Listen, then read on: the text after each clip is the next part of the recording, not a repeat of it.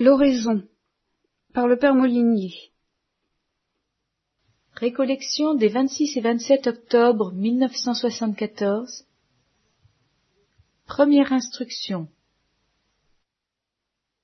Je vais vous parler de l'oraison ce soir, mais de l'oraison comme partie intégrante de ce que j'appellerais la synergie des moyens, des attitudes à prendre, des, choses à faire et à ne pas faire, pour que se produise en vous cette espèce d'explosion dont je parlais la dernière fois, ce déclic, ce, euh, pressentiment du Christ dont nous, dont nous avons parlé, dont nous reparlerons, et qui est notre sujet. Voyez-vous, pour que ça se produise, il y a un certain nombre de choses telle que si on en fait une seule, un, un abîme est franchi, une seule, au choix. Infailliblement, Dieu répondra. Alors parmi ces choses, il y a l'oraison. Parmi ces choses, il y a la récollection à laquelle vous assistez. Il y a l'adoration du Saint-Sacrement. Il y a la charité fraternelle. Et alors là, il y aurait beaucoup à dire et J'en ai déjà parlé, la charité fraternelle, mais j'espère bien y revenir bientôt. L'adoration du Saint-Sacrement, l'Eucharistie, la communion. Ça, je vais quand même pas manquer à cette tâche apostolique de, de mettre les gens à l'Eucharistie comme on les met à, au grand air ou à la nourriture euh, carnée ou au contraire végétarienne. Euh, mais là, c'est une nourriture carnée, l'Eucharistie, qui se présente sous des apparences, des apparences végétariennes, n'est-ce pas? Mais la substance est carnée. Et euh, je pourrais en énumérer un certain nombre d'autres comme ça et vous dire, faites-en une seule. Une seule, avec déjà de temps en temps, et il se produira quelque chose. avec fidélité, alors il se produira encore plus infailliblement quelque chose. Il y a l'humilité aussi, bien sûr, dont il faudrait beaucoup parler, dont je parle souvent. Ça fait partie de cette synergie cette attitude aussi qui s'oppose au mensonge envers soi-même dont je parlais à la fin de la dernière écho, nous y reviendrons, tout ça, ça fait partie de cette synergie. Bien. Si on les pratique tous, alors se produit exactement à ce moment-là, et à ce moment-là seulement, le phénomène de la synergie. C'est-à-dire que les effets deviennent cubiques ce n'est pas simplement la somme de tous les effets que produirait chacun des efforts pris séparément, alors là, l'explosion arrive infailliblement. Si on les pratique tous. Sorte que je n'ai pas le droit, évidemment, d'en omettre un seul, au moins dans ma prédication.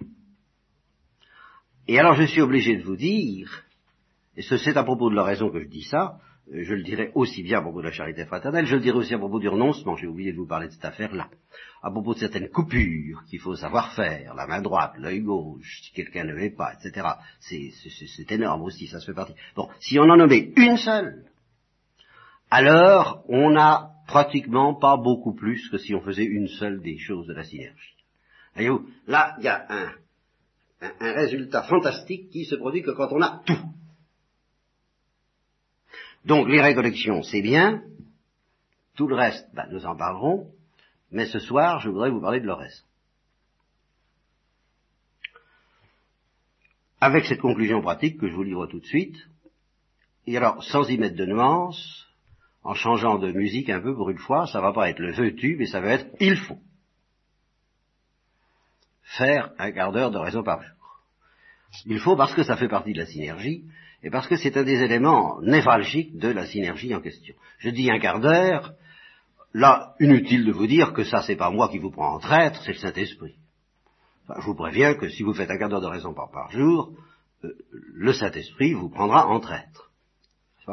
Comme euh, un peu de cette façon dont les marchands de drogue vous prennent en traître en vous offrant euh, quelques piqûres gratuites, dans l'espoir que vous y preniez goût. Et alors à ce moment-là, on augmente la dose. Eh bien ça, alors là, je vous préviens tout de suite, le, but est d'être pris en traître. Et alors là, ce n'est plus une obligation, la suite, n'est-ce pas? Euh, Ce qui dépasse le quart d'heure de raison par jour, je ne le présente pas comme une obligation. Mais je dis, c'est infaillible. Justement, ça fait partie de cette synergie que si vous commencez à faire un quart d'heure de raison par jour, eh bien, vous en ferez plus un jour ou l'autre. Je sais pas quand, bah, vous ne pourrez pas vous en Vous serez pris au piège, vous serez pris en traître. Et c'est la grâce et le bonheur que je vous souhaite. C'est pour ça que je vous fais aucune obligation d'en faire davantage. Je suis tranquille je suis tranquille, vous me direz, mais les occupations et les devoirs, et bon, ben ça, vous serez peut-être déchiré par l'impuissance d'en faire davantage, ça c'est une autre affaire, mais à partir du moment où vous en, aurez le désir réel, le désir vrai, le désir non, non, non, déguisé, eh bien, euh, le but est atteint, vous êtes mordu, euh, vous êtes malade de la bonne maladie qui n'est pas, qui ne mène pas à la mort, mais qui est pour la plus grande gloire de Dieu. Bon, maintenant, quand je dis il faut, qu'est-ce que ça veut dire il faut? Est-ce que ça veut dire que vous êtes en état de péché mortel si vous ne le faites pas? Sûrement pas. Est-ce que ça veut dire que c'est un impératif catégorique dans le genre de Kant? Sûrement pas.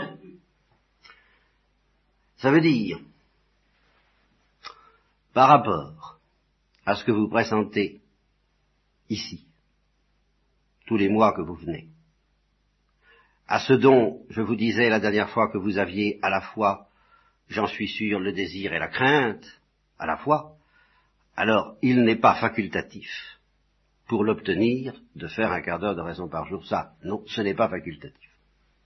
Alors je dis un quart d'heure nettement, et pour la raison que m'a avoué précisément un foyer des équipes Notre-Dame, un jour, il nous a dit, bien sûr, l'adoration nocturne est facultative, on, ne nous l'impose pas, on nous impose des dix minutes.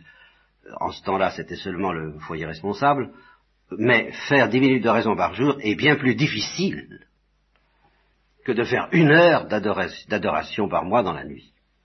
Et d'une manière générale, là, il y a ce premier paradoxe au sujet de l'oraison, que malgré les apparences, je ne parle pas au plan de l'imagination, je parle au plan de la réalité. Voyez l'imagination, une heure, deux heures, trois heures, ça fait beaucoup plus peur que cinq minutes, c'est vrai. Mais dans la réalité, je maintiens que dix minutes de raison sont plus difficiles à faire que trois heures. Je dis dans la réalité. Bon. Alors, je ne vous dis pas de faire trois heures de raison par jour, mais je vous dis justement dix minutes, vraiment, alors dix minutes, non, ça ne suffit pas. Le, strict minimum que je suis obligé de vous demander de la part de Dieu pour que les choses puisse avancer un peu, c'est un quart d'heure.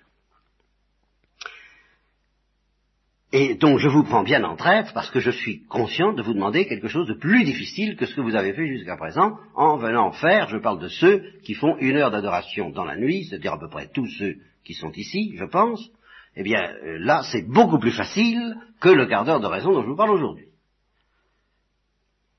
Seulement là, je vous répète, c'est un problème de synergie, si vous voulez que cette heure d'adoration produisent des effets vraiment un peu explosifs, intenses, ajoutez-y de grâce ce quart d'heure de raison par jour.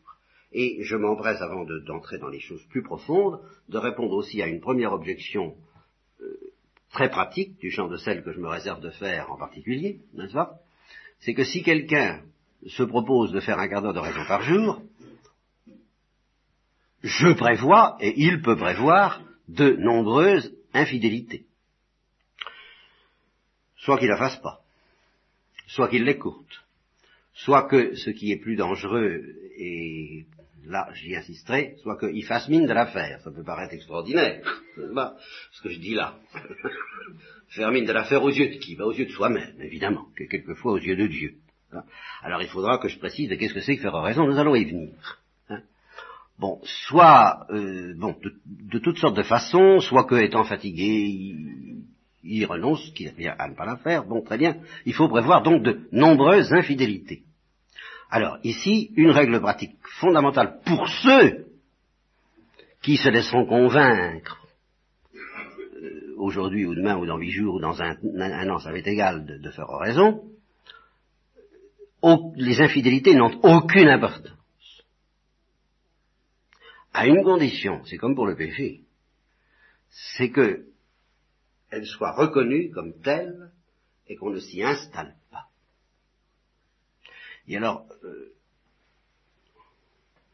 voyez, quelqu'un qui, pendant huit jours, quinze jours peut-être, un mois, six mois, abandonne le raison, mais en a le tourment, en a le tracas, s'en fait le reproche, et qui, au bout de six mois, peut-être reprend parce qu'il n'a jamais tout à fait capitulé. Voilà. Parce qu'il n'a jamais dit tout à fait non, j'y renonce, tant pis, j'abandonne, c'est pas possible, euh, puis c'est pas, pas l'essentiel, euh, etc. Bon, eh bien, c'est pas catastrophique. Vous voyez, si on est miséricordieux dans l'Église et au ciel. Mais quelqu'un qui, tout en matériellement faisant raison, se laisse petit à petit convaincre que c'est pas l'essentiel et que oh, il y a peut-être erreur sur la personne, qui n'est pas appelé à ça, que c'est pas pour lui, que c'est pas. Alors ça, là est le danger d'infidélité euh, assez grave, me semble-t-il, parce que si vous avez commencé, c'est que vous avez compris certaines choses. J'ajouterai une parole qui n'est pas de moi avant de commencer, car tout ça c'est un préambule. Une parole qui n'est pas de moi, mais qui est de Thérèse d'Avila.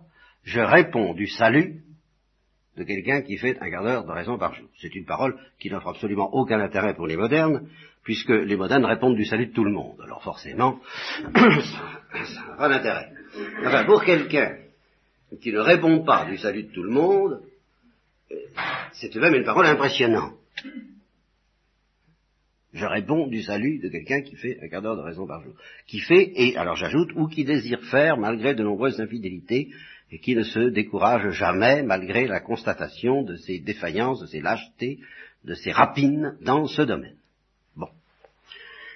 Et alors maintenant, qu'est-ce que c'est que l'oraison Là, c'est une drôle d'histoire. Et je, je, vous dis tout de suite, je vais essayer de vous expliquer ce soir que c'est, à certains points de vue, une activité scandaleuse scandaleuse pour des motifs profonds, et suffisamment scandaleuse pour qu'elle ait scandalisé des gens d'église. Je ne parle pas seulement des activistes qui veulent qu'on s'occupe du prochain et pas de Dieu, parce que c'est une activité verticale et qu'il faut s'occuper uniquement de l'horizontale, ça c'est connu par cœur, et il est évident que nous les rencontrerons sur notre route, c'est ça, tout à fait d'accord. Mais je ne parle pas seulement de ceux-là, je parle euh, des hommes d'église tels qu'ils pouvaient exister au temps de Thérèse d'Avila, et qui n'étaient pas activistes qui opposait à l'oraison et à la vie mystique, car c'est de ça qu'il s'agira finalement, euh, eh bien, la vertu. Non pas la charité fraternelle et l'action telle qu'on la sort représente aujourd'hui, mais la vertu chrétienne, la morale chrétienne, le devoir d'État, enfin un certain nombre de choses, le culte de Dieu, l'honneur de Dieu, rendu à Dieu, bon, le service de Dieu, mais qui se scandalisait à l'idée que certains puissent faire oraison. Thérèse d'Avila a eu à combattre ces gens-là. Et vous pourrez vous dire, mais enfin pourquoi? Qu'est-ce qu'ils avaient contre l'oraison euh, Eh bien, justement, c'est peut-être la première chose à comprendre. C'est que l'oraison, à la différence de la plupart des choses que je peux vous proposer, sauf peut-être la charité fraternelle, mais telle que la comprend Saint Jean, hein, à un niveau fantastique, c'est peut-être la seule chose sur la terre qui soit de l'ordre, avec, l'Eucharistie aussi, mais l'Eucharistie et la raison, ça ne fait qu'un, la, communion, l'acte de communion. C'est peut-être la seule chose sur la terre qui soit vraiment de l'ordre de la fin ultime, c'est-à-dire du ciel. Et là est le scandale, le vrai. A-t-on le droit de faire pour le moment, alors que nous sommes encore militants, au sens de l'Église militante, je ne parle pas des militants, nest pas, en un autre sens. Nous sommes militants contre le démon, contre nous-mêmes, contre le monde, contre les tentations, euh, alors que nous sommes en au, combat et à la tâche, a-t-on le droit euh, de privilégier, de considérer comme névralgique une activité qui est de l'ordre de la récompense éternelle? Qui n'est plus un moyen, mais qui est déjà de l'ordre de l'éternité du but de la... De. Alors, euh, on va s'expliquer, n'est-ce pas? Parce que ça ne veut pas dire que vous allez en effet tout de suite, si vous faites raison, être euh, emporté au ciel et oublier tout ce qui se passe sur la terre. N'empêche que ce sont des choses qui théoriquement euh, peuvent arriver, de fait. Bien, supposons qu'elles arrivent. A-t-on le droit? A-t-on le droit d'oublier la terre comme ça alors qu'on est encore sur la terre? Et surtout, a-t-on le droit de proposer euh, déjà de dire à la suite du Christ cette parole bien scandaleuse, Marie a choisi la meilleure part et ne lui sera pas enlevée, parce que c'est justement déjà le ciel qu'elle veut, mais a-t-elle le droit de choisir le ciel et de laisser la terre? C'est bien exactement ce que lui reproche Marthe. Elle me sert tout le boulot. Hein? Alors pendant ce temps-là, évidemment, elle goûte la parole de Dieu. Oui, c'est très beau. Et, et alors, voyez, essayons de, cerner bien cette objection. Elle revient un petit peu à dire, il y a de ça, dire, quelle que soit la qualité du plaisir, et même et surtout peut-être si c'est un plaisir céleste et authentique, euh, c'est tout de même un plaisir. Et alors, moi je veux bien que nous recevions du plaisir, s'il plaît à Dieu de nous, de nous le donner, c'est ce que je dirais vis-à-vis des charismes par exemple, si, Dieu nous donne des charismes, très bien, mais dans quelle mesure a-t-on le droit de les rechercher et de faire justement euh, une, une sorte de loi morale, comme je viens de vous le dire, ai-je le droit de faire ça?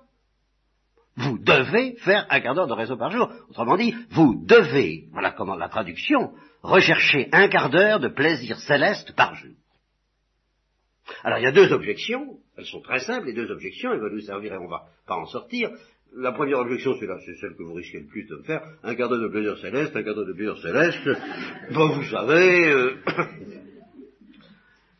c'est pas dans la poche, hein, on fait plaisir, J'aime mieux jouer aux quilles ou d'autres choses de ce genre. Ça manque de sauce, comme disait la tante Léo Gadi des chats dans la vie du petit Saint-Placide. Bon, ça c'est l'objection. Gros grain, c'est la plus intéressante. Mais il y a une autre. C'est un quart d'heure de plaisir céleste à supposer que vous y arriviez. Avez-vous le droit de leur recevoir si ça vous arrive dessus Certes, certes, Dieu est libre de ses dons. Hein? Mais avez-vous le droit de le rechercher? Est-ce que ça ne va pas contre la charité? Est-ce que Marthe n'est pas plus charitable que Marie? Et justement, à supposer, comme certains s'en sortent, s'en sont longtemps sortis, comme ça, en disant, bon, il y a Marthe et Marie, Marie a choisi la, meilleure barbe, alors là, ce sont des êtres d'exception. Des âmes, des âmes d'élite s'il plaît à Dieu, là encore, hein, de puiser dans le vivier, de retirer quelques homards, et de se les réserver pour sa table, n'est-ce pas? Et, il aura ainsi choisi la meilleure part pour lui, celle des contemplatifs. Bon, soit, peut-être, mais ayons l'humilité, nous qui ne sommes pas des contemplatifs, de mener la vie de Marthe, et alors n'allez pas nous mettre dans la vie de Marthe un quart d'heure de vie de Marie, parce que ça va embrouiller les affaires. Les vaches ne seront pas bien gardées. Mais il faut mesurer le poids de cette objection, vous savez. Alors je vais être obligé, moi, de d'abord ben, d'abord vous expliquer un petit peu ce que c'est. Et ça va nous ramener au Christ, bien entendu. Mais, justement, d'après ce que je viens de dire maintenant, vous voyez tout de suite ce que n'est pas l'oraison. et en particulier, ça n'est ni une prière, ni une méditation, ni une lecture spirituelle, ni un acte de culte rendu à Dieu comme la messe ou l'office divin. Ça, n'est rien de tout ça, bien que ça puisse imprégner tout cela, comme une huile, ou comme une, comme, comme, comme oui, une huile, l'onction du Saint-Esprit, qui peut, peut, imprégner toutes nos activités. Mais alors à ce moment-là, euh, l'onction du Saint-Esprit peut aussi bien imprégner, euh, à la limite, euh, les mathématiques. Je ne dis pas que ce soit commode. Enfin, pourquoi pas? L'onction du Saint-Esprit peut imprégner toute chose. Elle aura peut-être plus de facilité à imprégner l'office divin, à imprégner l'assistance à la messe, à imprégner la récitation du chapelet, à imprégner une supplication euh, douloureuse et ardente en faveur de tel ou tel but qu'on veut obtenir, une prière qui vise tel résultat. C'est vrai. Mais, même si elle imprègne ces choses, elle ne s'identifie pas à ces choses. C'est autre chose. Et alors là, je n'ai pas d'autre définition, je, m'excuse, c'est le commencement du ciel. Et pour répondre tout de suite, tout de suite, à la fois à l'objection de ceux qui disent, bah, vous savez, en fait, ciel, euh, hmm, et ceux qui disent, vous n'avez pas le droit, je vous préviens tout de suite qu'il peut, et même en un sens, il est certain, que, euh, je crois que tous les saints le diront, de toutes les souffrances qu'on peut connaître sur la terre, la plus profonde, pas la plus turbulente, pas la plus violente, pas la plus spectaculaire, pas, euh, mais la plus profonde, celle qui a trois dimensions et non pas seulement deux dimensions comme nos souffrances humaines, la plus profonde vient précisément de ce commencement du ciel dans notre âme. Alors vous êtes prévenus. Vous comprenez? Ça a des aspects béatifiant, parce que le ciel c'est tout de même la béatitude, hein, incontestablement, je ne peux pas dire le contraire. Ça a des aspects de paix, ça a des aspects d'onction, ça, c'est même le dernier mot de, ça, c'est le dernier mot de l'oraison comme c'est le dernier mot du ciel. Mais ça a des aspects considérablement douloureux. De sorte que faire oraison, c'est beaucoup mieux que euh, dire c'est drôle, mais c'est pas drôle. C'est beaucoup mieux que ça, mais c'est pas drôle. Alors la meilleure part, oui, mais la plus lourde. Et la plus lourde parce que le ciel qui commence.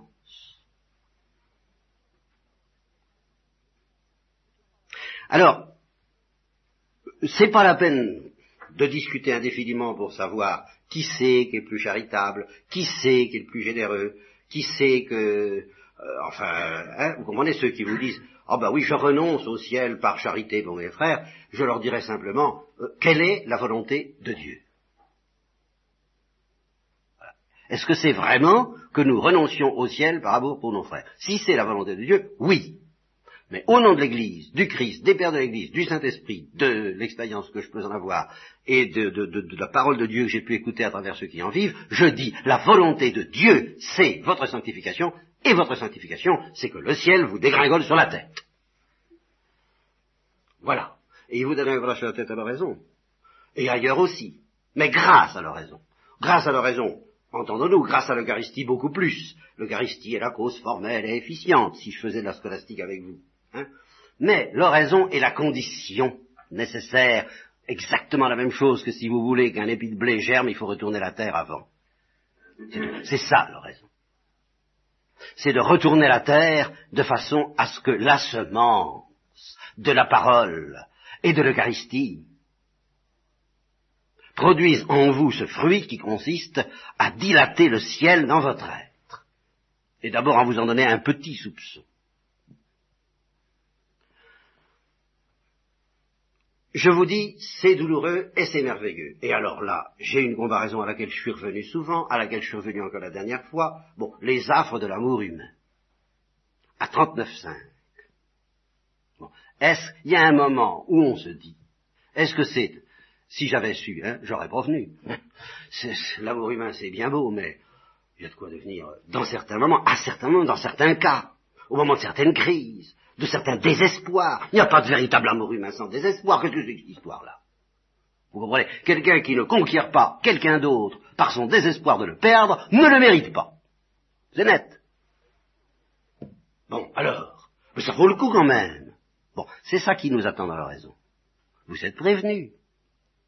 Alors, les objections de savoir si c'est agréable ou si c'est pas agréable tiennent pas le coup, parce que Sainte Thérèse d'Avila vous dira que, à côté des plaisirs du monde, une étincelle de ce plaisir-là, on, donnerait tout pour une étincelle de ce plaisir-là. Donc, je suis bien obligé de vous dire que c'est vraiment la, la, meilleure part, au sens que c'est la plus agréable, la plus délectable, la plus dégustable, la plus... Hein. c'est la confiture de Nimis, dont je vous parlais déjà la dernière fois. C'est quelque chose d'extraordinaire. C'est la plus fantastique des drogues, mais je peux pas vous dire le contraire. Donc, euh, apparemment, euh, ça peut satisfaire l'égoïsme Non.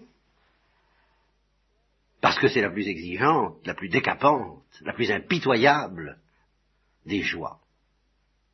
Et que cette joie-là, on ne peut pas l'accueillir en restant égoïste, ça c'est pas la peine. De même que, qu'est-ce que vous voulez, un, amoureux est peut-être passionné, il n'est pas pantouflard. Voilà, au moins tant qu'il est amoureux. Il peut avoir toutes sortes d'impuretés, toutes sortes de défauts, mais pas celui-là. Bon, ben cette joie-là vous laissera pas tranquille. Oh, vous, êtes vous être tranquille que vous ne serez pas tranquille. Donc il n'y a qu'un seul problème, c'est pas de savoir si c'est agréable ou désagréable, fatigant, pas fatigant, qui c'est qui souffle plus, qui c'est qui... Qu'est-ce que ça signifie tout ça? C'est de, l'épicerie.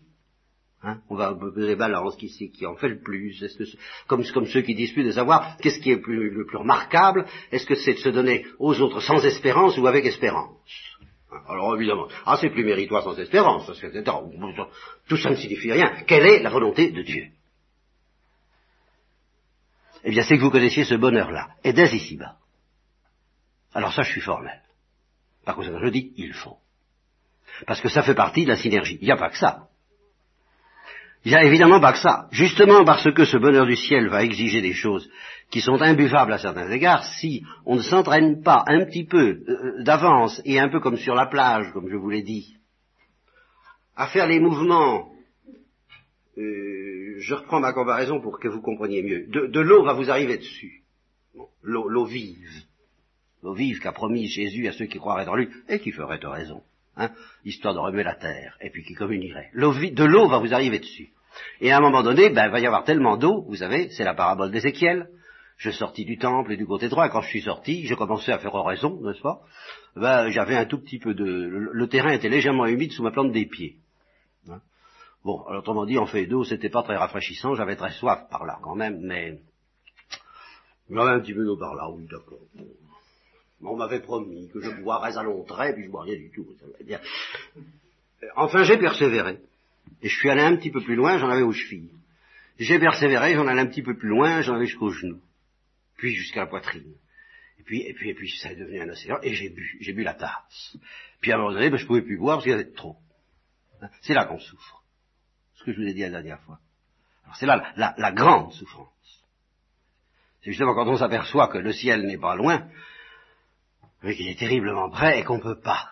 Et que je vous ai dit, le circuit de réfrigération fait un tas de choses. Bon, puis il faut apprendre à nager, parce que justement ça submerge tout. Alors là, il faut apprendre à nager dans ce taux-là. Hein bon, il faut, faut, faut, faire des mouvements, euh, toutes sortes. Il y, a de la brasse, euh, ou le crawl, ou tout ce que vous voudrez. Bon, et ça s'appelle le renoncement, et ça s'appelle l'humilité, ça s'appelle le dépouillement, et ça s'appelle la pauvreté, ça s'appelle l'obéissance, ça s'appelle... Enfin, un tas de trucs que cette eau vous inflige. Et si vous ne le faites pas, vous mourrez, vous comprenez? Vous mourrez d'asphyxie, vous mourrez de terreur, vous mourrez de folie, vous mourrez... Tout ça, vous comprenez? Elle vous inflige tous ces mouvements-là. Alors, que vous dit l'Église, c'est ça la morale chrétienne, dites donc, les mouvements que vous allez faire quand il y aura de l'eau jusque-là, si vous essayez un petit peu de les faire, euh, comment est-ce qu'on dit euh, Pas dans le vide, mais euh, il y, a un autre mot, vous savez, euh, à blanc, quoi, enfin...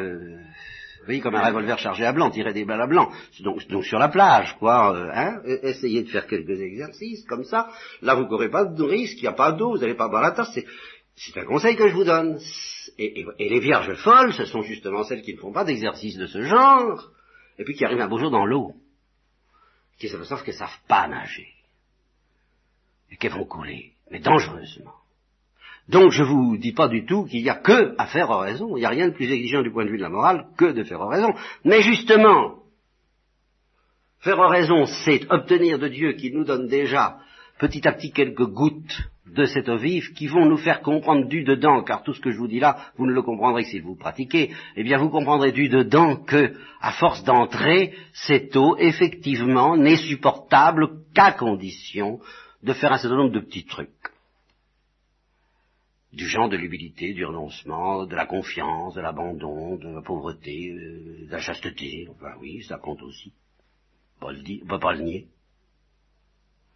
Seulement, alors, vous voyez, il y a deux manières de comprendre la morale chrétienne, sans parler de la troisième qui consiste à l'envoyer promener, et qui est très à la mode aujourd'hui. Bien, mais euh, on l'envoie promener précisément parce que on a voulu apprendre aux gens à nager sur le sable comme si, pour, sur la terre, il n'était jamais question de faire autre chose. Ben, je, ça m'intéresse pas. Vraiment, vous comprenez, faire des mouvements comme ça. Alors, avec la promesse, euh, quand tu mourras, plus tard, tu recevras de l'eau et tu seras bien content d'avoir... Non, là, c'est pas ça que nous disent les doctrines. Ça pourrait être ça, mais je regrette, c'est pas ça. Qu'a dit le Christ, que disent les pères de l'Église, c'est pas ça que dit Dieu. Il nous dit, vous allez apprendre à faire la gymnastique qu'il faut, mais vous avez, vous allez apprendre, au fond, à vivre la béatitude du ciel dans des conditions pas très drôles, avant de la connaître dans des conditions dont je ne peux à peu près rien vous dire, si ce n'est de temps en temps par mode d'une étincelle fugitive, qui suffira à vous faire oublier toutes les douleurs de la terre, comme le disaient des religieuses que vous allez peut-être entendre lire au réfectoire ce soir ou demain midi, des religieuses de Pologne qui étaient dans des difficultés inextricables et devant qui Dieu a fait un miracle à la fois très discret et très saisissant, à savoir la restauration du icône sous leurs yeux, comme ça, euh, faites assez bien attester, eh bien, elles ont dit quand on a eu vu ça, on, s'est retrouvé après avec les mêmes difficultés qu'avant, pas de charbon, pas d'argent, persécution, etc. Enfin, ça, ça, ça marche très fort là-bas. Bon, mais on voyait à travers. Voilà, on voyait à travers. C'était, c'était exactement la même chose. Rien n'était changé. Mais, mais nous, nous étions changés. Et les mêmes difficultés, au lieu de buter dedans comme des, des, mouches contre une vitre, bah, on, on voyait à travers. Alors, c'est ça le changement qui vous est proposé. Si vous ne faites pas oraison, vous ne verrez pas à travers. Alors c'est, bon, vous voulez la morale chrétienne dans ces conditions-là. Donc je dis, il faut faire oraison, et il faut faire oraison pour obtenir la joie, pour obtenir cette transfiguration qui vous coûtera plus de souffrance que cette absence de joie, mais qui fera que tout sera transfiguré tout en étant exactement euh, de même nature qu'avant, y compris le devoir d'État, y compris le... Euh, finalement, vous avez pour vous réconcilier avec la vie quotidienne, être dans, dans ce qu'elle a de plus banal, de plus, de plus gris, de plus poussiéreux, de plus exaspérant. Mais il y a encore que la raison. Et la comparaison, je l'ai prise une fois dans, dans, dans, la Sainte Vierge et la Gloire, pour, pour, définir ce que c'est que le sentiment de la gloire, j'ai dit, bah, enfin, de, justement, là encore, l'amour humain, deux amoureux qui, viennent de découvrir l'amour humain et qui continuent ben, ensemble à faire les mêmes tâches que, la veille. C'est les mêmes tâches, c'est les mêmes problèmes, c'est les mêmes difficultés, c'est le robinet qui fuit, c'est euh, la, maison à reperdre, c'est euh, les, gens, les gens qui sont les casse-pieds, les ouvriers qui viennent pas, c'est les fatigues, c'est la maladie, c'est le médecin, tout ça, c'est exactement pareil. Mais tout est changé. Tout est changé. Quoi quand même? Tout est changé et quelquefois tout est aggravé parce que dans cette saveur merveilleuse de la découverte de l'amour humain, il suffit que le bien-aimé ait trois heures de retard, et eh bien je veux dire que c'est pire qu'avant. De tirer la pompe et de faire... Hein C'est bien pire. Mais ça vaut le coup. Ça vaut le coup. Alors, ce que je vous ai pas dit, c'est comment, dans la pratique et dans le concret, comment faire je, je, je, j'y reviendrai demain, mais évidemment ça suppose un acte de foi. Vous comprenez la raison, ça suffit pas. Vous, vous faites ce que vous voulez pour la raison. Ah, je, suis, je, suis, je suis bon prince, vous priez, vous dites le chapelet, vous lisez, vous lisez pas, vous, vous radotez, à la limite vous pouvez, euh, comme dit une personne presque devenue célèbre parmi nous, vous sucez votre pouce si vous voulez, ça c'est égal. Vous voyez, c'est, vous faites ce que vous voulez, mais à, mais à condition d'avoir cette folie de la foi, de croire que Dieu, lui, à tout moment peut faire quelque chose en vous et que vous attendez. C'est ça le reste. Parce qu'au-delà de ce que vous allez faire, vous attendez que Dieu fasse quelque chose. Et le plus souvent, pas toujours, le plus souvent, je vous le dis tout de suite, ça n'est pas pendant la raison que vous vous apercevrez qu'il a fait quelque chose, mais c'est après. C'est comme ça que normalement, ça commence et que deviennent fidèles à leur raison ceux qui s'y mettent. Pendant leur raison, ils ont vraiment l'impression de perdre leur temps, et j'y reviendrai, il faut vraiment venir à leur raison pour perdre son temps. Et une fois ce temps perdu, cinq ou six heures après, euh, on s'aperçoit, comme pour l'Eucharistie, que si on n'a pas perdu ce temps, ça vous manque. Et par conséquent, on s'aperçoit que Dieu a fait quelque chose. Alors vraiment, on se dit, il est discret, hein, parce que je me suis vraiment averti de rien. Mais je sens que quelque chose a bougé en moi. Alors, demandez, cette nuit, la grâce d'avoir faim et soif, au point de ne pas vous laisser rebuter, car ça demande justement cette humilité fantastique de pratiquer une activité qui ne vous donnera que des déboires et des échecs, tout au moins pendant que vous la pratiquerez. Alors ça, c'est là où ça, c'est garantir ce facture. Ceux qui n'atteignent pas un certain niveau d'humilité, euh, ils ne pourront pas tenir le coup. Mais réciproquement, pour, pour acquérir ce niveau d'humilité, eh ben, il faut faire raison. Alors voilà. Hein, c'est le ping-pong des vertus.